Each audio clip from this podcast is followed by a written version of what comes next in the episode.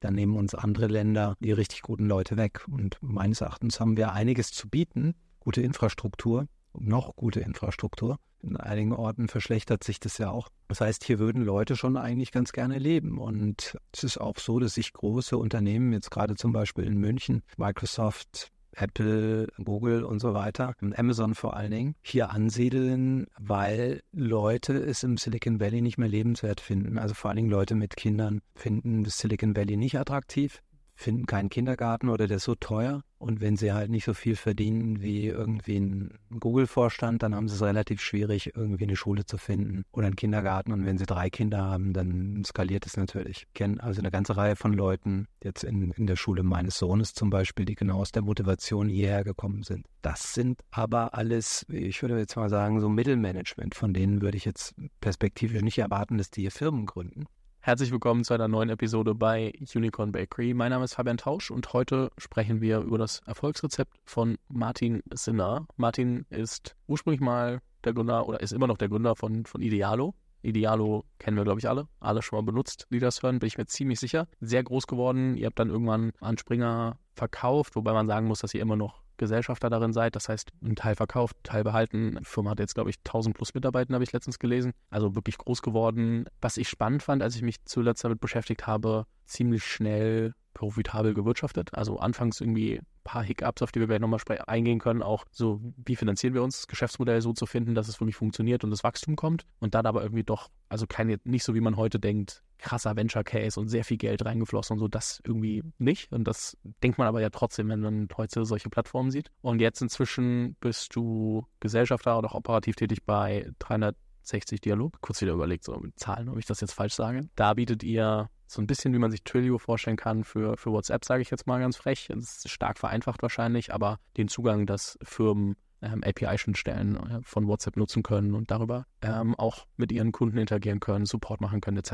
Ähm, und alles einbinden können. Das ist auch ein ziemlich, also es ist ein Bootstrap-Case. Ihr habt die Firma irgendwann dem alten, ich sage jetzt mal dem alten Management- und Gesellschafterkreis abgekauft und sie wurde erst einmal verkauft, dann habt ihr sie da rausgekauft. Führt das jetzt profitabel, bootstrapped, also selber ein bisschen Geld reingebracht, aber super spannend. Dachte ich mir so, gut, wenn ich schon in München bin und die Möglichkeit habe, dann versuche ich dich doch vors Mikro zu kriegen und das mal als relativ lange Einleitung, aber ich finde es eine, eine echt spannende Werdegang über die letzten, ja, ich sage jetzt mal 25 Jahre. Ich glaube, Idealo war 1999. Dementsprechend herzlich willkommen bei Unicorn Bakery. Ja, schön dabei zu sein. Vielen Dank für die Anmeldung. So die erste Frage, die mich interessiert, wenn du auf so dieses ganze Startup-Ökosystem guckst. Ich meine, 1999 würde ich sagen, gab es in Deutschland gefühlt kein Ökosystem. Also es gab den neuen Markt, da gab es bestimmt auch ein paar Sachen, die ich jetzt so nicht mehr kenne, viele davon. Aber wie guckst du auf dieses ganze Startup-Ökosystem? Was sind so gute Entwicklungen, was sind nicht so gute Entwicklungen? Was sind deine Gedanken, wenn du so auf Startup-Ökosystem guckst? Ich meine, erstmal finde ich super spannend, so lange dabei zu sein und die Entwicklung überhaupt erlebt zu haben. Ja.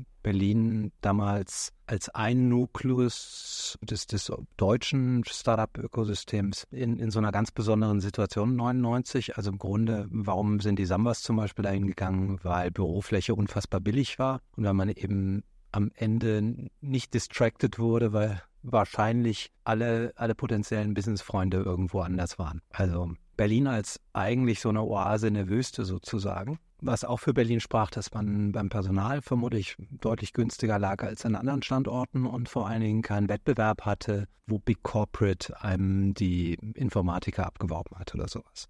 Das kann ich auch für uns bestätigen. Das war dann natürlich super spannend zu sehen, wie sich, wie sich das alles weiterentwickelt, wie sich Berlin entwickelt hat, auch mit diesem Startup-Ecosystem, dass dann doch relevante Companies irgendwann mal rausgepoppt sind, die auch an der Börse sind. Es gab immer, glaube ich, die Zeit, wo Sharing, das dann aufgekauft wurde, das einzige Berliner Unternehmen im DAX war und dann eben rausfiel. Da hat sich wahnsinnig viel geändert. Wenn ich jetzt aktuell drauf gucke, ist natürlich alles viel, viel größer geworden. Und das, was mal früher der Fall war, dass man eigentlich alles mitbekommen hat und jeden gesehen hatte, der da irgendwas gemacht hat oder zumindest mal über einen Kontakt kannte, ist natürlich jetzt nicht mehr. Es ist viel vielfältiger geworden. Die Einflüsse sind viel internationaler geworden. Nicht nur seitens der Investoren, sondern Gründer kommen von irgendwoher nach Deutschland oder nach Berlin, machen dann irgendetwas. Also es hat sich schon sehr verändert. Natürlich zum Positiven im Sinne, dass dieses ganze Ökosystem wahnsinnig gewachsen ist. Man kann es natürlich jetzt auch kritisch betrachten, indem man eben anguckt, wie hat sich denn sozusagen das im Verhältnis zu anderen Ländern ver verändert? Hat man aufgeholt oder nicht? Da würde ich sagen, tendenziell wahrscheinlich nicht. Berlin schon, als Stadt. War ja kein Wirtschaftsstandort, ist ein Wirtschaftsstandort geworden. Aber insgesamt weiß ich nicht, ob das deutsche Startup-Ökosystem besonders wettbewerbsfähig ist. Ich meine, es ist ja, glaube ich, alles, was wir in Deutschland haben, ungefähr so viel wie Boston oder sowas.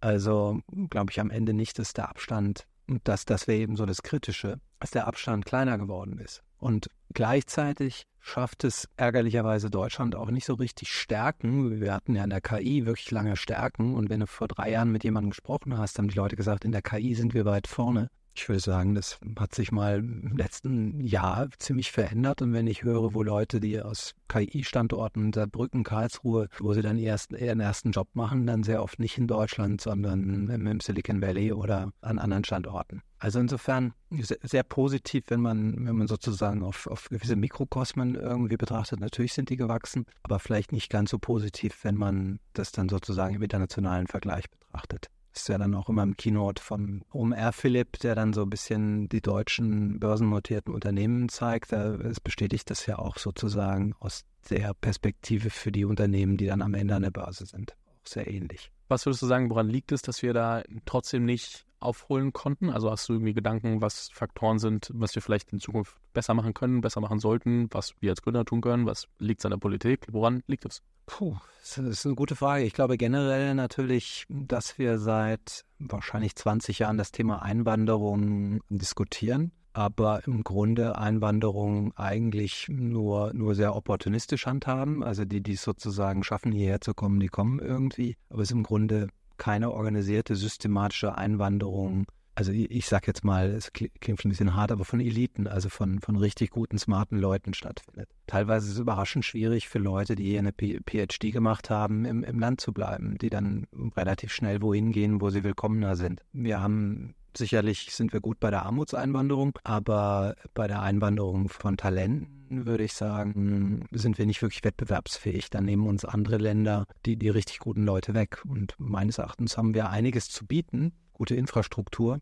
noch gute Infrastruktur. In einigen Orten verschlechtert sich das ja auch. Das heißt, hier würden Leute schon eigentlich ganz gerne leben. Und es ist auch so, dass sich große Unternehmen, jetzt gerade zum Beispiel in München, Microsoft, Apple, Google und so weiter, Amazon vor allen Dingen, hier ansiedeln, weil Leute es im Silicon Valley nicht mehr lebenswert finden. Also vor allen Dingen Leute mit Kindern finden das Silicon Valley nicht attraktiv, finden keinen Kindergarten oder der ist so teuer und wenn sie halt nicht so viel verdienen wie irgendwie ein Google-Vorstand, dann haben sie es relativ schwierig, irgendwie eine Schule zu finden oder einen Kindergarten. Und wenn sie drei Kinder haben, dann skaliert es natürlich. Ich kenne also eine ganze Reihe von Leuten, jetzt in, in der Schule meines Sohnes zum Beispiel, die genau aus der Motivation hierher gekommen sind. Das sind aber alles, ich würde jetzt mal sagen, so Mittelmanagement. Von denen würde ich jetzt perspektivisch nicht erwarten, dass die hier Firmen gründen. Also insofern ist die große Frage, was kann ich tun? Wie kann ich die Leute erreichen, die potenziell Firmen gründen wollen, dass mehr von denen hier sind? Und da glaube ich, das machen andere einfach besser.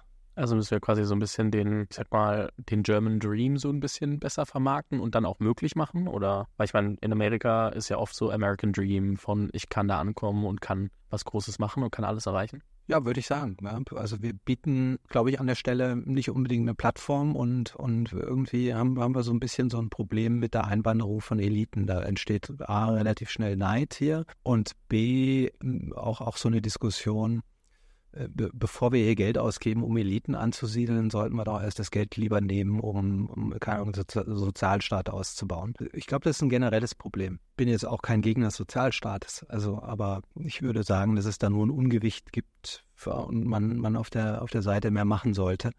Ähm, muss man auch mit dem Begriff Eliten ein bisschen vorsichtig sein. Also ich meine dann schon einfach sehr gut ausgebildete Leute in, in einer Phase vielleicht auch vor der Familiengründung, die ein Unternehmen gründen wollen oder das Potenzial haben, ein Unternehmen zu gründen. Für, für die ist es halt attraktiver, nach Amerika zu gehen, nach New York, nach Boston, nach in Silicon Valley oder selbst Miami oder Austin sind jetzt Standorte, die teilweise attraktiver empfunden werden als, als Berlin. Wir haben ja auch oft das Problem, ich glaube, jeder oder jeder, die mal aus dem Ausland jemanden ähm, ja, einstellen wollte, und das sagen wir mal Beispiel Afrika oder dann vielleicht eher aus dem, aus dem Osten noch überhaupt auch Arbeitsvisa zu bekommen für die Leute, die Leute zu relocaten, nach Deutschland zu bringen, ist ja ein, also sagen die Leute, ey, ich brauche teilweise Monate, wenn nicht sogar fast ein Jahr oder bestimmt in manchen Fällen auch länger, um diese Leute hierher zu kriegen, obwohl eigentlich alles da ist, alles steht und dann ist es Bürokratie, dann ist es, weil es ein bisschen länger dauert, dann ist es man in so vielen Ecken und das ist schon interessant zu beobachten. Die andere Frage, die ich mir immer stelle, ist, sind wir als Deutsche von der Mentalität her vielleicht auch manchmal so ein bisschen, dass wir einfach kleiner denken, kleinere Sachen bauen wollen, kleinere so, haben wir das auch? Oder, also, ich meine, im Ökosystem gibt es einmal Einwanderung und äh, welche Talente wollen äh, kommen zu uns und was wollen die bauen? Und dann gibt es ja auch einmal die Leute, die schon da sind, was wollen die eigentlich bauen? Und ähm, ich frage mich manchmal, und das liegt nicht nur an Rocket, dass äh, die irgendwie viel kopiert haben und gesagt haben, okay, das Modell funktioniert, das machen wir jetzt auch. Da sind natürlich noch viele aus der Schule, aber auch allgemein. Ich kenne sehr viele, die jetzt nicht morgens aufstehen und sagen, ey, ich will die Welt wandern, sondern ach, ich baue jetzt mal was hier, was Kleines oder da was Kleines. Ist die Mentalität bei uns da, um so große Firmen zu bauen, um das überhaupt alles möglich zu machen? Naja, ich würde vielleicht sagen, wenn man sich mal anguckt, was sind die erfolgreichsten Unternehmer Deutschlands, dann sind es klassische Unternehmer, die das gemacht haben, was Peter Thiel N mal äh, 1 bezeichnet, also 1, 1 mal N ähm, und nicht Zero to N. Also sozusagen nicht etwas Neues erfunden, erfinden, sondern etwas, was es schon gibt, irgendwie sehr effizient zu machen und dann, keine Ahnung, 5000 Mal zu machen. Also wenn, wenn ich es mir angucke, sehr erfolgreiche Umsetzung dieses Konzepts. Aldi all over Europe, Lidl all over Europe, DM mittlerweile auch all over Europe. Ja, auch, auch andere Milliardäre, Rossmann. Also wir haben so sehr viel Retail, das sehr effektiv ausgerollt wurde und, und damit eben auch anderen Retailern mittlerweile in anderen Ländern Schwierigkeiten macht, die vor ein paar Jahren die Märkte noch dominiert haben. Siehe England, wo Sainsbury sicherlich durchaus durch Aldi und, und Lidl ziemlich unter Druck kommt. Ja, das, das sind, glaube ich, schon Dinge, die die Deutsche irgendwie so ganz gut können. Ja, so, so einen Prozess definieren und dann ausrollen und dann die Leute zu finden. Es hat fast so was Preußisches schon irgendwie militärischer Drill. Also das, das scheint Deutschen ziemlich gut zu liegen. Das machen sie irgendwie besser als andere. Und wahrscheinlich, vielleicht ist es deswegen auch. Aber ich meine, wenn man sich anguckt, 100 Jahre früher wurden hier die ganzen Erfindungen gemacht. Also so, so richtig kann man das, glaube ich, mit so einem deutschen Charakter auch nicht begründen. Ja, man sollte sich mal anschauen, warum vor etwas über 100 Jahren hier überall die Erfindungen stattgefunden haben und dann kommt man sicherlich auch auf Dinge, die man hier anders machen könnte, um, um das zu, zu sozusagen zu entwickeln. Aber das sozusagen generelle Problem, was dem was da sozusagen darüber liegt, ist ja eigentlich das demografische Problem. Wenn sozusagen zwei Leute immer nur ein Kind bekommen, dann äh, ist es statistisch erbig ziemlich viel.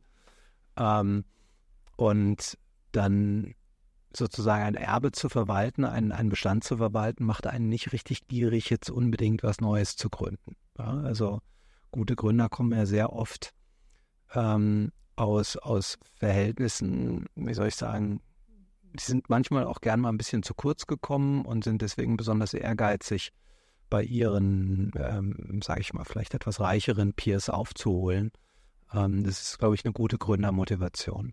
Ähm, die man, die man durchaus oft findet. Also es sind jetzt nicht unbedingt Leute aus schlechten Verhältnissen ähm, sehr oft, ähm, aber eben durchaus Leute, die irgendwie einen Grund haben, sich, sich richtig reinzufressen und, und ein erfolgreiches Business auf, aufzuholen. Und äh, wahrscheinlich bei mir auch so. Ich komme eher aus kleinbürgerlichem Milieu und also sicherlich nicht aus, aus finanziell gut gesitteten Verhältnissen und also den Ehrgeiz, mal mehr zu verdienen als meine, meine Eltern, den hatte ich durchaus. Ja, den kenne ich. Den kenne ich. Ähm, wenn du so auf die letzten äh, Jahre zurückguckst, was würdest du sagen ähm, von denen, die mit dir angefangen haben, so in der Zeit oder auch über die Zeit dazugekommen sind? Was waren so die Gründer, Unternehmer, die dich am meisten begeistert haben und die dann auch durch das Ganze durchgekommen sind? Weil ich meine, am Ende ähm, gibt es bestimmt auch viele, die dem Ganzen wieder den Rücken gekehrt haben. Oh, es ist, ich meine, ich habe auch so ein paar Angel Investments gemacht. Tja, was ich glaube ich als sehr positiv sehe, ist einige Leute, die sehr konsistent das weitergemacht haben, was sie gemacht haben, sich nicht ablenken lassen, sehr fokussiert waren. Was mich eigentlich bei den bei den meisten Gründern, die ich beobachten durfte, als, als Investor zum Beispiel oder auch im Umfeld, es waren eigentlich dann immer Leute, die sehr fokussiert Sachen weitergetrieben haben. Das sind die, die auch richtig erfolgreich geworden sind. Ähm, was sind dabei so herausragende Gründergeschichten? Natürlich, viele Leute erwähnen die Samba-Geschichte, auch was Lukas gemacht hat. Ist, ist alles bemerkenswert. Gibt es auch viele andere. Umgekehrt sieht man aber natürlich auch immer wieder mal Leute, die einfach sehr gut fundraisen können oder ein gutes Fundraising-Netzwerk haben. Und das geht dann mal gut oder es geht dann mal eben nicht gut. Also T-Mobility ist ja so ein Beispiel. Ähm, ist dann am Ende nicht wirklich gut gegangen. Ähm, und ähm, ob, obwohl es groß geworden ist und sehr viel Aufmerksamkeit be äh, bekommen hat. Ähm, also, oder, oder eben die ganzen ähm, äh, Quick-Shopping-Geschichten noch sehr viel Aufmerksamkeit bekommen haben.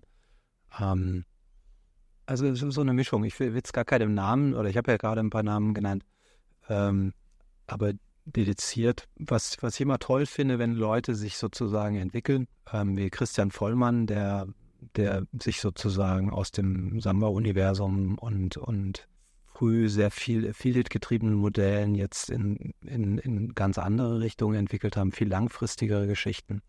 Das sind, sind Dinge, die ich sehr bemerkenswert finde. Das ist natürlich auch als Podcast bei Unicorn Bakery, warum, wieso, weshalb er C1 jetzt macht, Carbon One und ähm, da auch gewählt hat, wie er herausgefunden hat, wie er als Business Founder mit wem er eigentlich arbeiten will aus der wissenschaftlichen Seite. Sorry, die Eigenwerbung musst du kurz zeigen. Du, hast absolut recht.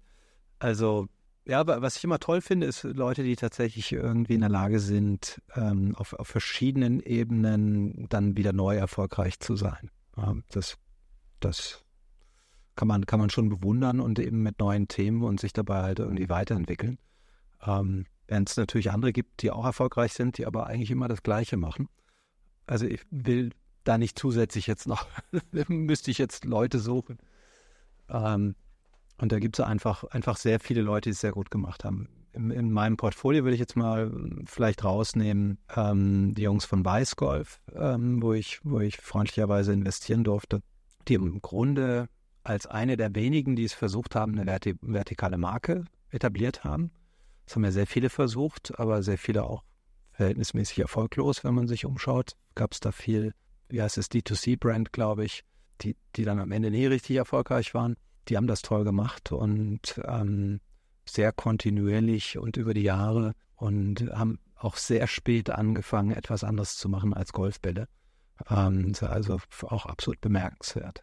Ich hätte das ja auch immer wieder gefragt, wen ich spannend finde, wenn ich äh, so jetzt mit vielen gesprochen und so. Und ich sage immer, was mich am meisten, also was ich an Charaktereigenschaften an den Menschen schätze, ist, wenn sie, also wenn du jetzt nicht aus einem Gespräch rausgehst und dann irgendwie weißt, äh, also nicht nur über die Person gesprochen hat und die Person irgendwie versucht hat zu erklären, wie erfolgreich sie ist, sondern halt die Person auch sich Zeit nimmt, ähm, zu verstehen, wer sitzt eigentlich auf der anderen Seite und ähm, so eine gewisse, trotzdem das Interesse an anderen Menschen nicht verloren hat. Mir geht es gar nicht darum, dass Menschen nicht drüber reden sollen, was sie verdient haben, was sie für ein Auto fahren, wie viel, whatever. So, das ist gar nicht das Thema, sondern ich finde, es gibt so die Personen, wo das Ego noch viel an dem Firmenerfolg und dem Papierwert der Firma hängt oder der Anteile. Kann auch sein, weil die vielleicht noch keine Secondaries machen durften oder ähnliches. Also gibt es ja viele Gründe für. Kann auch sein, dass einfach jeder durch diese Journey einmal durch muss. Es gibt, glaube ich, ganz viele Facetten daran. Aber ich finde, oft sind es dann die Leute, die inzwischen ihren Selbstwert und, und das, wie sie auftreten, nicht mehr nur an die Firma knüpfen, sondern sich auch so ein bisschen von der Firma schon lösen konnten. Kann auch sein, dass sie einfach nicht mehr, dass sie inzwischen ein Executive drin, der Executive Team drin haben, dass sie dann nicht mehr den ganzen Tag von morgens bis abends. Es gibt ja ganz viele Facetten. Und ich finde das immer spannend. Also wenn Leute schaffen, brutal erfolgreich zu sein, super diszipliniert alles irgendwie zu machen und trotzdem irgendwie du nie das Gefühl hast, dass du so ein Ungleichgewicht im Gespräch hast, weil die Person erfolgreicher ist. Und es gibt aber auch sehr viele Menschen, die ich kennengelernt habe, wo dieses Ungleichgewicht bestanden hat, was meinetwegen auch in Ordnung ist, aber wo ich so sage, okay, das sind so dann die Charakterzüge, die ich persönlich spannend finde. Das ist nicht, damit wirst du automatisch erfolgreich, auf gar keinen Fall. Aber ich fand von den Leuten, die erfolgreiche Firmen gebaut haben, fand ich das dann zum Beispiel am spannendsten. Ja, absolut. Das ist, wenn, wenn sich Leute eben, äh, sagen, wir mal so, verhältnis wenig, verhältnismäßig wenig verändert haben oder, oder nett geblieben sind, wenn, wenn sie vorher nett waren. Es gibt ja auch Leute, die, die sind nicht nett geblieben. Was ich im Übrigen auch bewundere, fällt mir gerade noch ein, wo du es erwähnt hast, Leute, die in der Lage waren, quasi Dinge zu delegieren. Also die die gute Leute gefunden haben, die jetzt ihre, ihre Beteiligung oder, oder die Firmen, die sie gegründet haben, vernünftig managen und es möglicherweise sogar besser machen als, als, als diejenigen, die es gemacht haben. Gibt es auch einiges an Beispielen. Muss ja für euch auch gut funktioniert haben. Ich meine, Idealo ist ja auch weitergewachsen, seitdem du da raus bist und äh, da muss ja auch irgendwer anders übernommen haben. Ja, ich meine, äh, ja, kann man, kann man sicherlich sagen. Ich glaube, der Albrecht hat da äh, definitiv ähm, in, in Bereichen guten Job gemacht. Ja, es ist natürlich, äh, wenn man so sehr nah an so einem Produkt ist, auch immer so ein bisschen so ein Spagat, wenn man drauf schaut.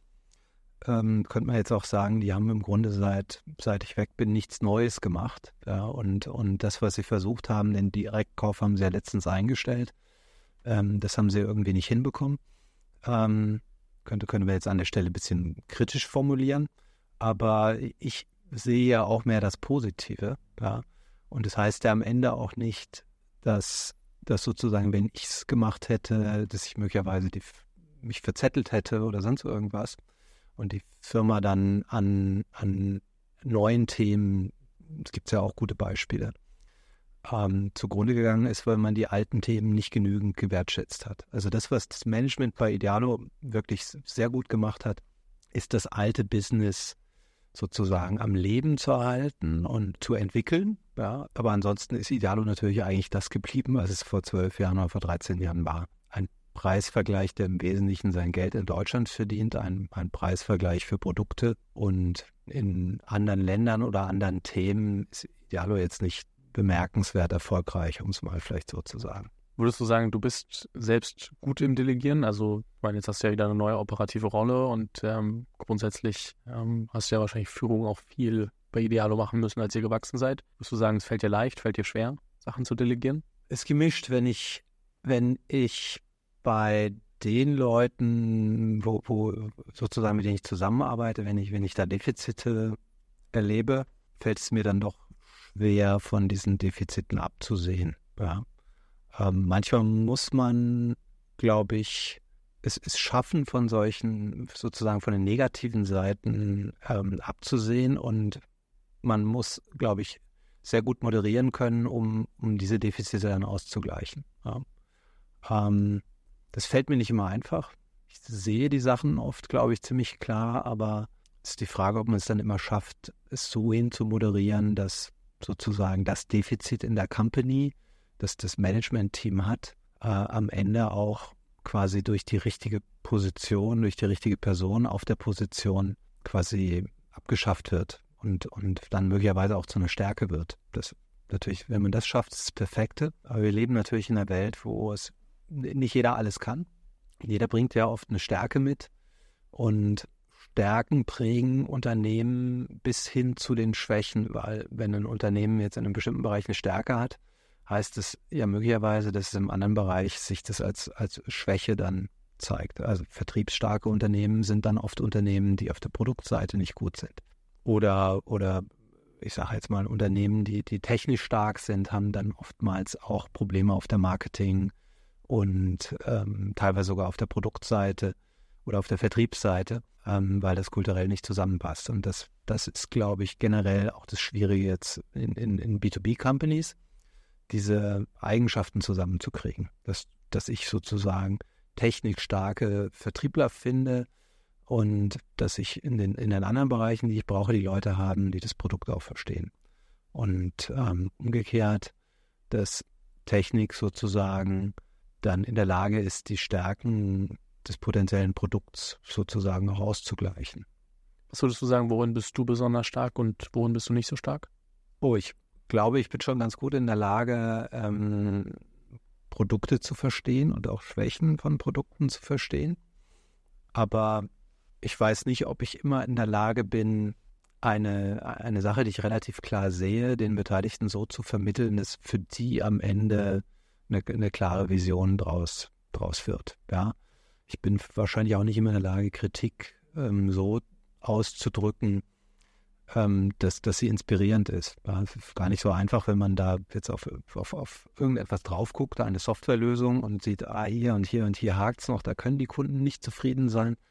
Ähm, das am Ende das Unternehmen dahinter zu kriegen, das sozusagen aus, aus in Anführungsstrichen aus diesen Schwächen irgendwann eine Stärke wird. Ja, das ist, glaube ich, was viele ähm, viele richtig gute Unternehmer, siehe Steve Jobs, der am Ende schon aus den Schwächen von Apple in einer bestimmten Phase dann am Ende auch, auch Stärken erzeugt hat.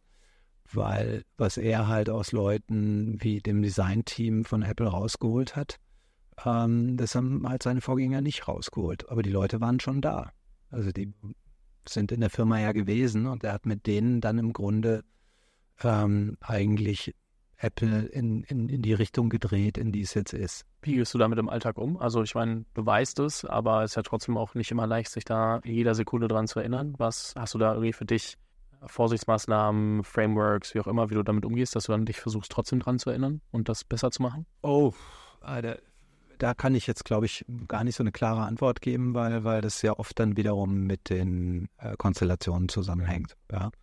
Ähm, also ich würde so sagen, es ist sicherlich nicht meine Stärke, ein, ein Defizit, was ich sehe, so den Beteiligten irgendwie aufzuzeigen, dass sie am Ende ähm, sagen, okay, nicht nur verstanden, sondern im Grunde auch eine Inspiration daraus nehmen. Ja, und das, das ist, glaube ich, auch die Kunst als Unternehmer.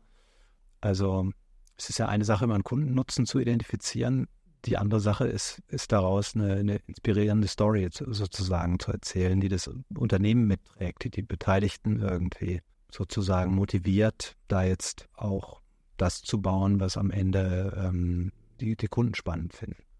Lass uns mal einen Schritt weitergehen, weil ich meine, am Ende, du hast jetzt, ich habe es vorhin schon gesagt, ähm, bist jetzt wieder in einer neuen Firma voll mit dabei. Und die Frage ist, ich meine, du hast lange Idealo gemacht, du hast gesehen, was ist cool an dem Geschäftsmodell, was ist nicht so cool. Ähm, wie hast du darüber nachgedacht, als du zum Beispiel äh, 360 Dialog gesehen hast? Du bist als Investor damals mit eingestiegen ähm, und dann habt ihr es irgendwann, ähm, wie gesagt, übernommen. Aber was hast du gesehen, dass du gesagt hast, okay, das ist so spannend, dass ich da Lust habe, von der Investorenseite auf die operative Seite zu wechseln? Fangen wir mal an, ganz vorne. Ich, ich hatte bei der 360 Dialog investiert, so bin ich überhaupt in den Cap Table gekommen weil mich damals 2013 war das ähm, interessiert hat. Damals ist die App-Ökonomie ja im Grunde aufgekommen und all diese Tools, Adjust, Brace und wie sie alle heißen, sind damals entstanden und den Pitch, den der Founder damals gemacht hat, ähm, den, den fand ich schon richtig, da die entsprechende Technologie zu liefern, die sich dann idealerweise in, in jeder App oder in besonders vielen Apps irgendwie findet. Fand ich eine gute Hypothese. Marketingautomation war ja das, was, also das klassische In-App-Push-Business äh, mit allem, was so dahinter ist. Ähm, das fand ich richtig, richtig umgesetzt bekommen haben sie es nicht. Und das hat ja dann am Ende dazu geführt, dass das Unternehmen quasi in Fire Sale gegangen ist.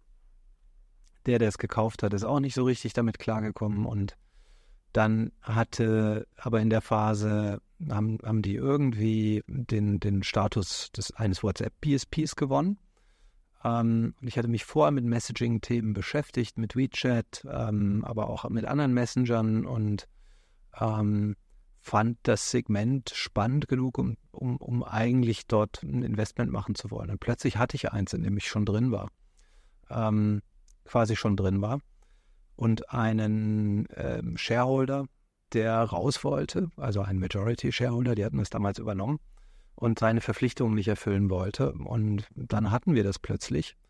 Ähm, und da, das war, da, da kam ich so ein bisschen wie die Mutter zum Kinde. Deswegen war ich erstmal auch gezwungen, ob ich jetzt wollte oder nicht, da sehr viel zu strukturieren. Ähm, auch wenn ich da jetzt erstmal operativ nicht mitgemacht habe. Also im Grunde habe ich schon operativ mitgemacht, was, was Gestaltung sozusagen des Cap-Tables und all dieser Sachen angeht, wie, wie, die, wie die Firma jetzt weitergehen soll. Aber ich habe dann schon gesehen, dass der äh, Gerrit im Grunde überfordert war mit der 360 Dialog, gerade mit der Produkt- und Strategie. Ähm, hatte dann in, in der Zeit relativ viel mit dem Robert zu tun, der mit reingekommen ist und habe mit dem Robert darüber gesprochen, habe auch mit anderen darüber gesprochen und mir war dann relativ klar, dass der Robert eine sehr gute Ergänzung ist und dass der Robert und ich zumindest was, was sozusagen die nächste Zeit angeht, auch eine, eine Vorstellung hatten, von denen wir den Gerrit dann auch gut überzeugen konnten. Ähm, und so hat sich das so ein bisschen ergeben und meine, meine operative Rolle hat sich im Grunde auch relativ automatisch darüber gegeben. Der Gerrit ist, macht, macht Sales, ist eine gute Ein-Mann-Sales-Rakete ähm, aber sicherlich nicht ähm, derjenige, der ein riesen Sales-Team aufbaut und managt. Ähm, und der Robert hat die Textseite ähm, unter Kontrolle, aber ich sag mal, beide interessieren sich eigentlich nicht für Marketing ähm, oder zumindest für Performance Marketing. Beide ähm, sind nicht die Typen, die jetzt im Grunde, ähm, ich sag mal, das Excel-Framework des Businessplans ähm, permanent weiterentwickeln. Ähm, und dann war relativ klar, entweder muss ich da jemanden finden oder ich, ich muss das eben selber machen und dann habe ich das, macht es seitdem, dass ich quasi die, die Planung einerseits weiterführe, andererseits mich ums Performance-Marketing kümmere. Ähm, im, im, Grunde bin ich jetzt so eine Art Interim-CFO, weil wir haben da jemanden gefunden, der das jetzt übernimmt.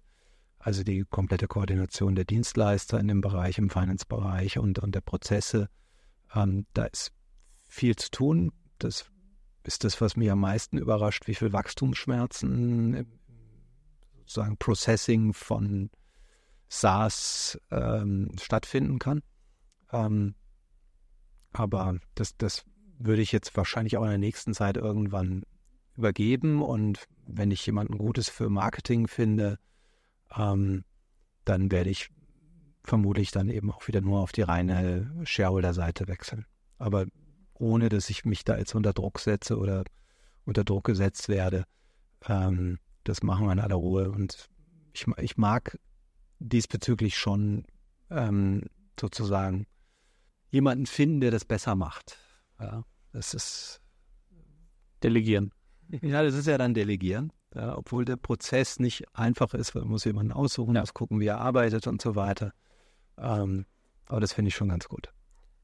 Jetzt hast du Hardcore Consumer gemacht. Jetzt machst du Hardcore B2B SaaS, äh, sag ich mal. So plakativ kann man das einfach mal so gegenüberstellen. Äh, in der, zumindest in der Investorenwahrnehmung haben die auf gar keinen Fall irgendwas miteinander zu tun. Ähm, was würdest du sagen, ähm, was sind die Vorteile des jeweiligen ähm, ja, Geschäftsmodells? Also was war an B2C besonders cool, was dir vielleicht manchmal bei B2B fehlt und, und auch andersrum? Ich glaube, generell muss man sagen, jedes, jedes Geschäftsmodell hat ja immer so ein Zeitfenster, in dem es irgendwie besonders gut funktioniert, es zu starten. Ja. Und das, was damals bei Idealo tatsächlich, wir hatten ja so versucht, doch noch irgendwie ein bisschen Investoren zu finden, aber nicht sehr lange, weil wir es ja dann irgendwann auch ganz gut verstanden haben, wie es ohne geht. Ähm, aber was die Investoren damals nicht gesehen haben, die, die damals gesagt haben, ja, kein B2C, wir machen B2B, das eigentlich perfekte Zeit für B2C-Modelle war, weil du konntest über Google unglaublich günstig über SEO-Leads bekommen. Das heißt, wenn du ein B2C-Modell hattest, ähm, hattest du eigentlich die perfekte Basis. Warum sind die SaaS-Modelle in, in der letzten Zeit so groß geworden? Weil ich konnte jetzt plötzlich Unternehmenssoftware vermarkten, wie ich vorher B2C vermarktet habe. Ähm, das heißt, auf, auf der Ebene ist es gar nicht so unterschiedlich. Du machst ein bisschen SEO, du machst ein bisschen SEM, ähm, versuchst die Leads zu bekommen und versuchst im Idealfall die Leute dazu zu bekommen, da eben Kunden zu werden. Und ob die jetzt auf Idealo sozusagen eine Digitalkamera dann später sich ausgesucht haben und gekauft haben, ähm, oder bei uns jetzt eins, eins unserer SaaS-Produkte, ähm, das ist, ist, ist sagen wir, verhältnismäßig ähnlich. Ja?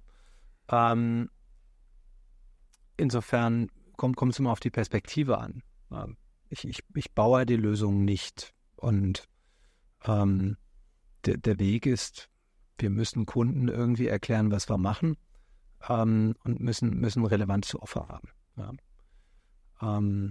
Also da würde ich jetzt sagen, von der Seite ist gar nicht so unter, unterschiedlich. Ähm, und im, im Grunde von den Finanzflüssen würde ich jetzt sagen, auch nicht. Ja. Ähm, aber ja, im Grunde, du hast dann am Ende. Bei den Finanzflüssen muss man natürlich dazu sagen, dass du vorher Preisvergleich gemacht hast. Das heißt, ihr habt immer eine gewisse Provision wahrscheinlich bekommen, also ähm, Affiliate.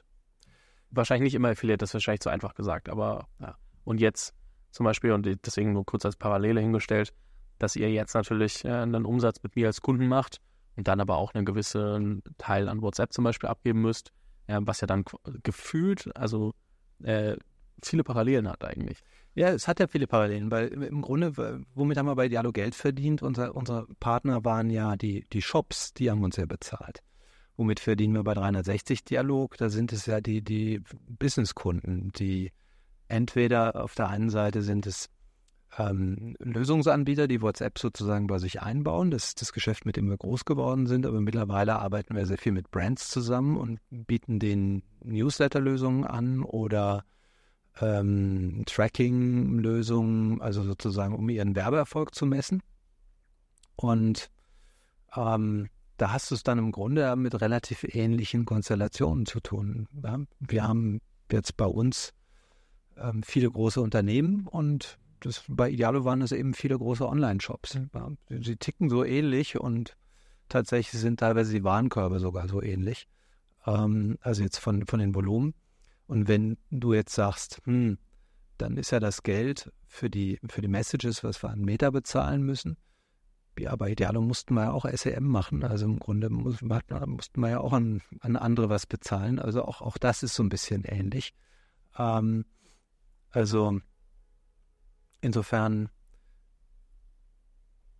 wenn man wirklich so runter auf die Prozesse geht, sind Prozesse oft sehr, sehr ähnlich, ob man jetzt B2B oder B2C macht. Aber das Produkt als solches natürlich zu bauen, ist sehr unterschiedlich. Und was wir jetzt bei, bei der 360 Dialog natürlich haben, gerade jetzt bei den Enterprise-Kunden, aber natürlich auch bei, bei sogenannten ISVs, also Independent Software Vendors, die unsere Lösungen verwenden und an Dritte verkaufen. Du hast im Grunde natürlich Sales Cycles, die du vermutlich bei Idealo nicht hast. Da kommt ein Online-Shop, der möchte auf Idealo werben, da wird ein bisschen verhandelt und entweder macht es oder macht es nicht. Ja. Und hier in unserem Fall ähm, kann es gerade, wenn, wenn es ein Enterprise-Business geht, dann wollen die deutlich mehr wissen. Du redest mit ihnen über Use Case und so weiter. Da, da, das ist schon komplexer. Aber jetzt mit den ISVs zum Beispiel, die als Reseller für ihre Kunden, da verhandelst du eigentlich gar nicht so lange. Die wissen, sie wollen eine WhatsApp-Lösung, die gucken sich irgendwie die drei Player in dem Markt an, die für sie relevant sind. Und dann haben sie ihre Gründe zur 360 Dialog zu gehen oder möglicherweise zu irgendeinem anderen ähm, was typischerweise aber dann eigentlich nur fast regional ist, ähm, gehen dann einige zum, zum indischen Player, ähm, weil da möglicherweise kulturell das irgendwie so ein bisschen besser funktioniert. Du hast vorhin Wachstumsschmerzen angesprochen, die ihr gerade viel seht. Wie würdest du, also ich glaube, du hast im OMR-Podcast mal, stand grob die Zahl im Raum, dass ihr jetzt 10 äh, Millionen Umsatz macht, also eher in dem Moment. Ähm, welche Wachstumsschmerzen seht ihr in dieser Phase? Ähm, also es gibt im Grunde auf, auf, äh, wenn du es genauer anguckst, auf mehreren Ebenen Wachstumsschmerzen. Also einmal gibt es klassisch Produkt. Wir sind ja als ISV-Produkt gestartet, was im Grunde Reseller ist für, ähm, also oder beziehungsweise wir geben diesen API-Zugang und unsere Lösungen an welche, die das wiederum ihren Kunden geben. Mhm. Also die haben da irgendeine Kommunikationslösung oder ein CRM und wollen da WhatsApp einbinden und haben gute Gründe, das nicht direkt mit WhatsApp zu machen, sondern mit uns. Weil wir zum Beispiel eine Service-Komponente denen leisten. Weil wir bestimmte Dinge ähm, abwickeln, die sie mit WhatsApp ähm, so nicht abwickeln können. Ja, das heißt, die suchen sich gezielt jemanden, der, der im Grunde quasi so ein Mittellayer ähm, auf der WhatsApp-Plattform gebaut hat. Deswegen kommen die zu uns. Ähm, das war das Business quasi, mit dem wir gestartet sind. Ähm, es hat sich aber gezeigt, dass viele der Lösungen, die wir drumherum gebraucht haben, sehr enterprise-tauglich sind. Also mittlerweile ähm, machen wir sehr, sehr, haben wir sehr viele Kunden im, im Newsletter-Bereich, WhatsApp-Newsletter-Bereich, die an ihre Kunden eben klassisch einfach Werbung versenden. Ähm, sind ja auch bekannt, die kennt man ja, Rewe und Aldi und, ähm, und diverse aus dem Retail-Bereich, aber eben auch verstärkt jetzt im Commerce-Bereich kommen, kommen Player, ähm, die, die mit uns zusammenarbeiten, weil sie sagen, wir, wir bringen eben eine Kompetenz auf der Thematik, die sie sich nicht selber erarbeiten wollen. So. Ähm, gleichzeitig muss man aber dann für diese Kunden auch Lösungskomponenten entwickeln, also sich quasi lösungsmäßig horizontalisieren. Also immer mal das Beispiel. Ähm, die kommen über den Zugang, aber dann wollen sie im, im Grunde Bulk-Submission machen, also sehr viele Messages, also brauchen sie quasi eine Marketing-Automation spezialisiert für, für Messaging, für WhatsApp. Ähm, das haben wir gebaut und dann wollen sie natürlich auch den Werbeerfolg messen und auch diese Lösung haben wir ihnen gebaut, so eine Art Adjust für, für WhatsApp. Und das ist wiederum extrem interessant, nicht nur für viele unserer ISVs, sondern teilweise ähm, sogar eigentlich Wettbewerber, auch andere Business Solution Partner, weil die sich auch sagen, wollen wir jetzt eine, eine Analytics-Lösung selber bauen oder wollen wir, wollen wir im Grunde jetzt einen Anbieter? Und da sind wir momentan quasi Monopolist. Ähm, und deswegen finden es ziemlich viele Wettbewerber ziemlich spannend, unsere Lösungen da einzusetzen. Ähm, mit dem Ergebnis, dass sie es an, entweder an ihre Kunden weitergeben ähm, oder, oder in, in, dem Fall, wo wir direkt mit den, mit den Brands zusammenarbeiten, ähm, dass wir den Brands sagen, wie erfolgreich sind ihre Kampagnen, wie, was können sie wo tun, um ihre Kampagnen zu verbessern, weil die Zielsetzung ist ja im Grunde den Funnel so durchzutracken, dass du am Ende genau verstehst, welche Maßnahmen musst du treffen, um, um diesen Funnel zu optimieren zur Frage, die typischerweise kommt, ähm, seid ihr nicht in Konkurrenz mit WhatsApp auf dem Thema? Nein, WhatsApp ist ja ein verschlüsselter Dialog. Das heißt, WhatsApp will im Grunde da gar nicht in den Dialogen rumtracken. Das heißt, wir machen das sozusagen im Auftrag des Kunden, ähm, des Businesses, dass wir dem Business sagen, okay, du hast jetzt hier deinen dein Marketing-Funnel, den du mit uns machst, Aussendungen an, was weiß ich, 100.000 äh, Subscriber in deinem WhatsApp-Channel. Aber du willst ja im Grunde wissen, wie diese Aussendung funktioniert hat, wie viele Leute dann, was auch immer das Conversion-Ergebnis ist, nach hinten raus konvertiert haben. Ähm, und da, da, bieten wir jetzt im Grunde die Full-Service-Leistung für diese, sowohl für die Brands als auch für die, die es jetzt sozusagen an andere weiterverkaufen an. Meine Frage ist tatsächlich eher, was sind die zugrunde liegenden Thesen, wie sich die Welt in den nächsten drei, vier, fünf, sechs, sieben, acht, neun, zehn Jahren verschiebt und weiterentwickelt, ja. dass das das nötige Tool dafür ist. Weil ich glaube, das ist ja für viele auch spannend zu verstehen. Am Ende WhatsApp benutzen wir alle. Ich glaube, die wenigsten haben jetzt regelmäßig Erfahrungen mit äh, WhatsApp-Newslettern bisher. Also ich glaube, es kommt immer mehr.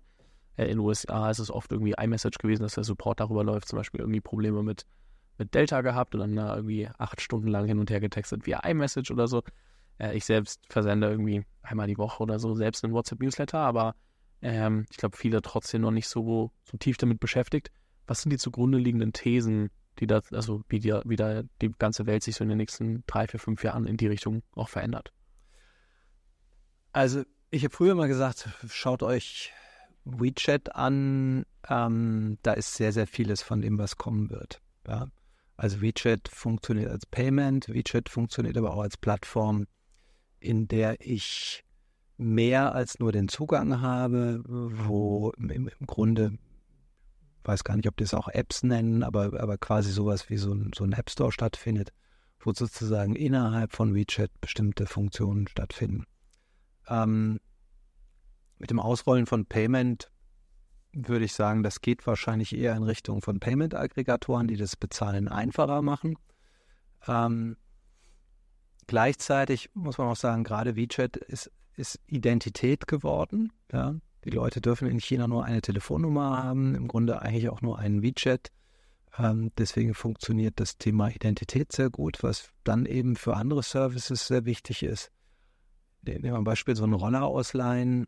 Wozu soll ich mir die App downloaden, um mir jetzt irgendwie einen, einen Roller auszuleihen? Eigentlich kann ich das wunderbar über, über einen Dialog machen. Ich scanne irgendwas, was auf dem Roller drauf ist, schicke es per, per WhatsApp.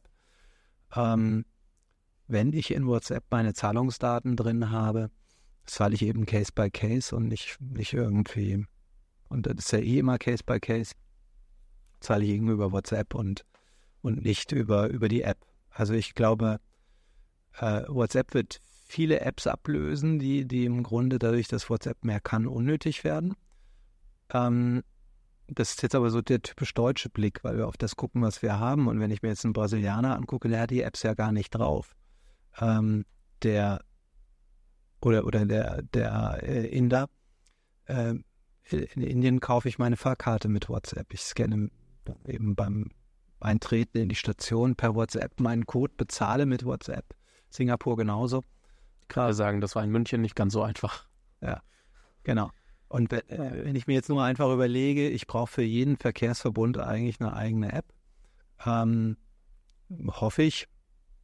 Und die Backends können ja die gleichen sein. Das ist das Interessante. Ich, ich, ich brauche ja bei WhatsApp einfach kein Frontend. Ich kann im Grunde gerade für neue Use Cases, die kann ich jetzt frontendlos nehmen, nehme einfach WhatsApp als, als Use Case, äh, als, als Frontend und spare mir im Grunde eine eigene App zu machen. Und das, das wird WhatsApp relativ tun und ich glaube dann perspektivisch, glaube ich aber, WhatsApp wird auch versuchen oder Meta wird versuchen, via AI ähm, WhatsApp als den Kanal zu benutzen, auf dem ich meinen persönlichen Assistenten auch habe. Ähm, das heißt, ich rede dann nicht mehr nur noch mit Freunden, sondern ähm, oder Bekannten oder mit Businesses, sondern ich rede quasi in Anführungsstrichen mit mir selbst oder andere reden mit mir selbst, also mit meiner AI. Ähm, die wird viele Dinge für mich lösen. Also so ganz simple Fragen wie, ähm, wann, äh, welchen Flug hast du gebucht? Und dann kann meine AI möglicherweise antworten. Ne? Nicht jedem, aber wenn, wenn meine Mutter fragt, dann ziemlich sicher ähm, wird sie die Antwort geben. Und also auf, auf der Ebene, wenn WhatsApp da alles richtig macht oder Meta da alles richtig macht, ähm, hat, hat WhatsApp extrem spannende Perspektiven.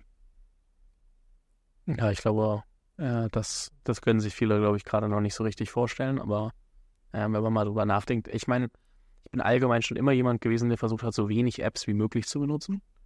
Und äh, dann merkst du, halt, manchmal kommst du nicht drum herum, weil es aktuell noch kein anderes Interface gibt und es dann keine Weblösung dafür gibt und so. Deswegen kann ich mir schon gut vorstellen, ähm, wenn ich Sachen nutze, also wenn, wenn Interfaces dahin verschoben werden, wo ich eh tagtäglich unterwegs bin. So, ich denke zum Beispiel über das Thema Community nach. So, wo will ich eine Community machen? Im besten Fall nicht irgendwo, wo jemand sich dann was Neues runterladen muss, dann überhaupt erstmal auf die Idee kommen muss, es zu öffnen, weil dann öffnen die das halt einmal in zwölf Monaten gefühlt. So. Und ähm, WhatsApp hingegen, da sind die Community-Features noch nicht gut genug, aber WhatsApp hingegen ist trotzdem was, wo man sagen kann, okay, ähm, die Leute haben es am Handy, die Leute öffnen es jeden Tag. Ähm, Slack ist was, okay, ist mehr im Arbeitskontext, öffnen aber auch viele regelmäßig, dann haben andere wieder Teams, aber so wenn du schaffst, das dahin zu verlagern, wo die Leute unterwegs sind, dann wird ja vieles leichter. Dann kann auch die Nutzungsrate einfach dementsprechend ähm, steigern oder auch die Komplexität der, der Friction ähm, reduziert werden, das überhaupt zu nutzen. Deswegen, ich kann es mir vorstellen, aber irgendwie auch, so wie du sagst, das, was wir haben, so als Deutsche, irgendwie auch manchmal nicht, weil man so denkt, aber eigentlich ist ja gut, wie es ist. Das ist so dieses typische Denken eigentlich. Ähm, ist schon faszinierend, wie ich mich da selber dann immer dran erwische, äh, dabei erwische, darüber nachzudenken und zu merke, so, hm, ich weiß noch nicht so ganz, was es eigentlich wird, was, was kann es werden. Ich muss aber sagen, ich habe mir zum Beispiel WeChat nicht so intensiv angeguckt und äh, denke mir eigentlich seit langer Zeit, ich, müsste man eigentlich mal machen, weil sonst versteht man es ja nicht. Ne? Ja, klar, aber ich, ich glaube, das Entscheidende ist das, was du eben erwähnt hast, ähm, der Perspektivwechsel. Der, der, wenn du dir anschaust, in, in vielen Ländern, äh, Developing Countries sozusagen, hast du Leute, die als allererstes eine WhatsApp, ein, wenn sie ins Internet gegangen sind, als das der erste Use Case war WhatsApp. Sie wollten erreichbar sein. Ähm, und die haben das Handy nicht, das Smartphone sich nicht besorgt, um, um irgendwie damit zu surfen, sondern sie haben sich es besorgt, um WhatsApp zu machen. Es gab, gibt ja auch in Deutschland WhatsApp-Tarife, aber das ist in anderen Ländern, glaube ich, relativ ähnlich. Ähm, das heißt, es gibt in, in Afrika, es gibt in Lateinamerika, Indien, gibt es viele Leute, deren ähm, Verhalten auf dem Smartphone ist halt 80 Prozent WhatsApp. Und für die ist es tendenziell eher intuitiv, bestimmte Dinge zu machen, die für dich jetzt nicht intuitiv sind. Weil du müsstest sie jetzt erstmal zum Benutzen von anderen Apps erziehen. Und die benutzen wirklich nicht besonders viele Apps.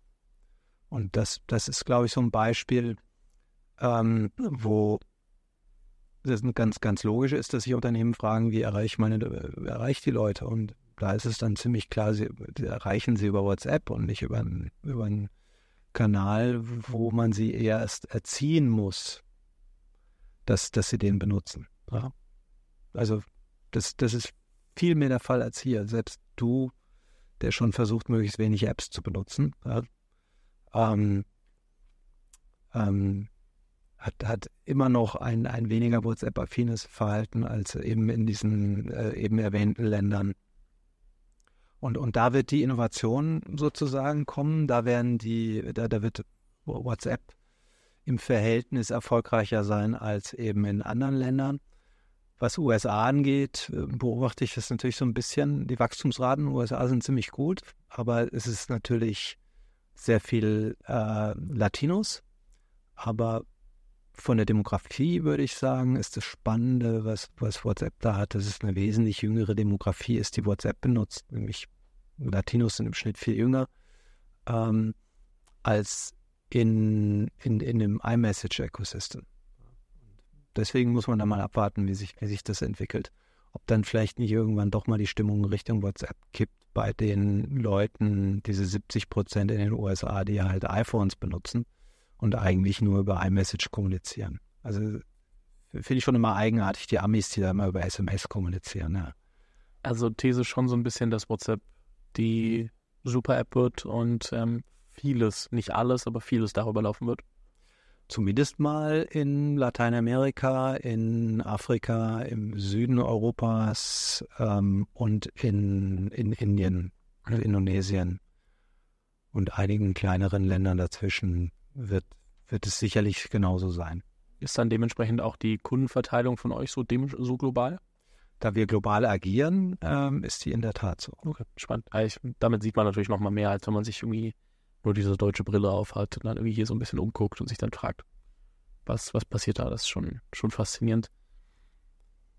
Ich glaube, so ich noch abschließend noch so ähm, ein, zwei Fragen loswerden, aber dann sind wir irgendwie schon nahezu, nahezu am Ende. Aber ähm, ich glaube, Punkt eins, wenn du aus deiner Perspektive und all der Erfahrung ähm, Gründern was mit auf den Weg geben kannst, ich würde mal sagen, so Pre-Seed, Seed Stage, so von der Einordnung her, die aktiv gerade dabei sind, ähm, Firmen zu bauen.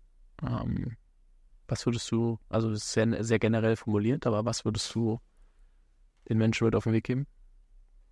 Ja, generell kann man sagen, ähm, ein, ein Erfolgsfaktor in, in, in sozusagen dieser digitalen Welt war immer zum richtigen Zeitpunkt ähm, auf, auf sozusagen eine, eine, in Anführungsstrichen Transporttechnologie gesetzt zu haben. Also für Idealo war es SEO. Ein paar Jahre später sind viele Geschäftsmodelle, Singa, das ist das bekannteste, das größte, die haben im Grunde auf Facebook stattgefunden. Mhm. Ja, die haben in der, in der, Anfangsphase zumindest Facebook als Customer, sehr extrem günstigen Customer Acquisition Kanal benutzt und haben sich dann irgendwann mal eben ihre, ihre, ihre Kunden damit aufgebaut. Ähm, das nächste war im Grunde Apps. Ja. Ähm, da gab es für eine bestimmte Zeit einfach ich würde es jetzt mal App Store SEO als, als Potenzial bezeichnen.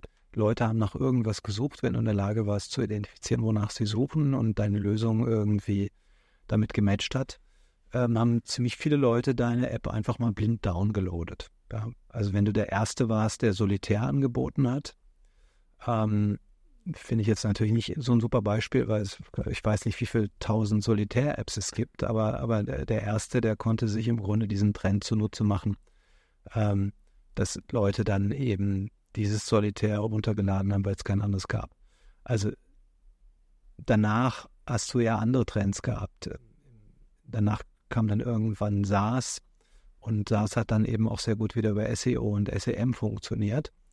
Ähm, und du, du, du konntest ziemlich günstig Kunden bekommen und kannst es auch immer noch, wenn deine Lösung jetzt irgendwie reinmischt. CRM würde ich jetzt wahrscheinlich nicht mehr bauen und über SaaS vermarkten, aber es kann jetzt natürlich eine vertikale Industrielösung sein.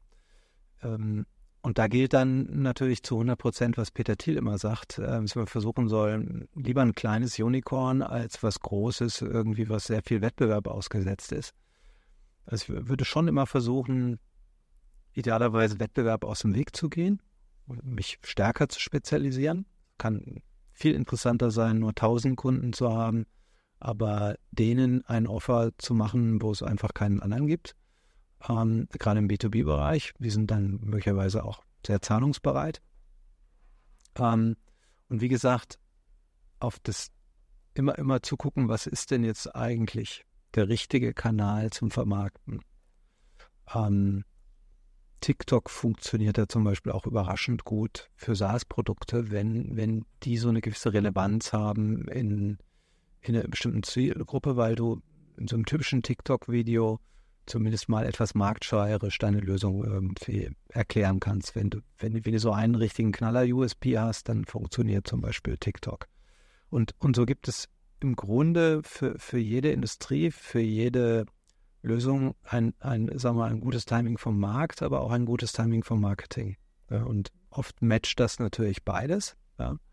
Ähm, aber das, das gilt es irgendwie herauszufinden. Und wenn man umgekehrt aber herausfindet, dass eigentlich, also immer ein Beispiel, ich baue jetzt ein CRM, dann habe ich, glaube ich, kein besonders gutes Timing, weil viele große CRMs haben den Markt jetzt schon belegt. Es wäre sicherlich besser gewesen, das vor sechs, sieben Jahren zu machen.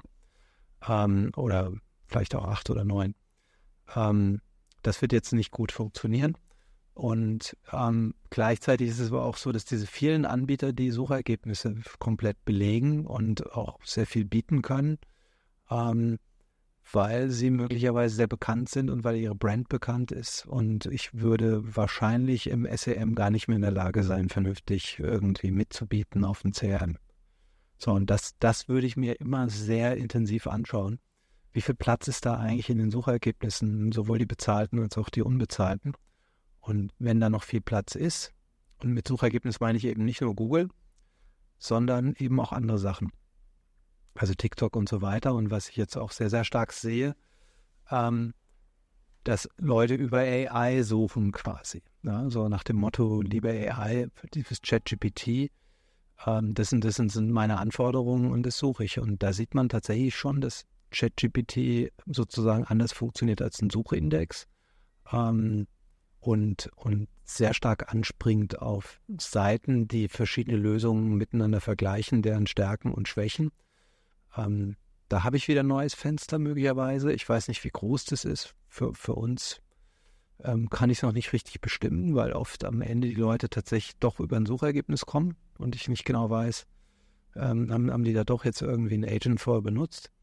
Aber das, das wäre, glaube ich, es ist immer eigentlich das, was Gründer sich angucken müssen. Vom Timing, nicht nur Markt, sondern auch Marketing. Was sind die Kanäle, wo ich, wo ich das sozusagen vermarkten kann? Und was ist eigentlich in den bezahlten Suchergebnissen mein Wettbewerb? Weil es kann nämlich dann oft ein ganz anderer Wettbewerb sein, als man, als man erwartet. Das ist, glaube ich, was, wo wahrscheinlich auch viele nochmal drüber nachdenken können und vielleicht auch müssen, die schon losgelegt haben und einfach mal machen. Weil man das ja oft gerne auch vergisst, irgendwie in so einer frühen Phase in der Recherche. Das heißt, so eine kleine Hausaufgabe. Es kann sich auch, auch interessanterweise nochmal ändern in so einer Phase. Ja? Ich, baue was, habe einen zwei Jahre Stealth Mode und danach sieht es alles ganz anders aus. Also ich glaube, diese Art von Research muss man eigentlich kontinuierlich machen und, und der ändert sich auch. Und was ich auch immer sehe, ist, dass, ich sage jetzt mal einfach so, dass Begrifflichkeiten sich ändern. Also nehmen wir mal für das, was man jetzt vielleicht WhatsApp-Newsletter nennt, hat man vor, vor vier Jahren WhatsApp Broadcast benutzt. Ja? Ähm, ist jetzt nicht vielleicht WhatsApp-Newsletter das attraktivere Wort ähm, in, in, in, den Suchresultaten und so weiter. Also so, so kann das dann eben auch sein, dass man im Grunde seinen Internetauftritt oder die Kommunikation zwischendrin mal ändern muss, weil, weil sich die Begrifflichkeiten verändert haben. Weil, weil große Player eine neue Begrifflichkeit definiert haben und ich muss mich dem, dem anpassen. Ja, ich würde sagen, Hausaufgabe, zack, bumm, zu Ende. Alle ans, an die Arbeit. Nee, tatsächlich ähm, glaube ich, ist das ein ganz guter Abschluss sogar, weil man da jetzt einfach auch was hat zum drüber nachdenken. Ähm, das alles mal einzuordnen, einzusortieren, zu gucken, wo stehen wir da gerade als Firma, müssen wir da was anpassen. Das ist ja nichts, was du jetzt in den nächsten fünf Minuten machst, aber was, wo man sich mal überlegen kann, wann setze ich mich damit auseinander. Ähm, ich bin mir sehr sicher, dass wir von euch noch einiges hören werden.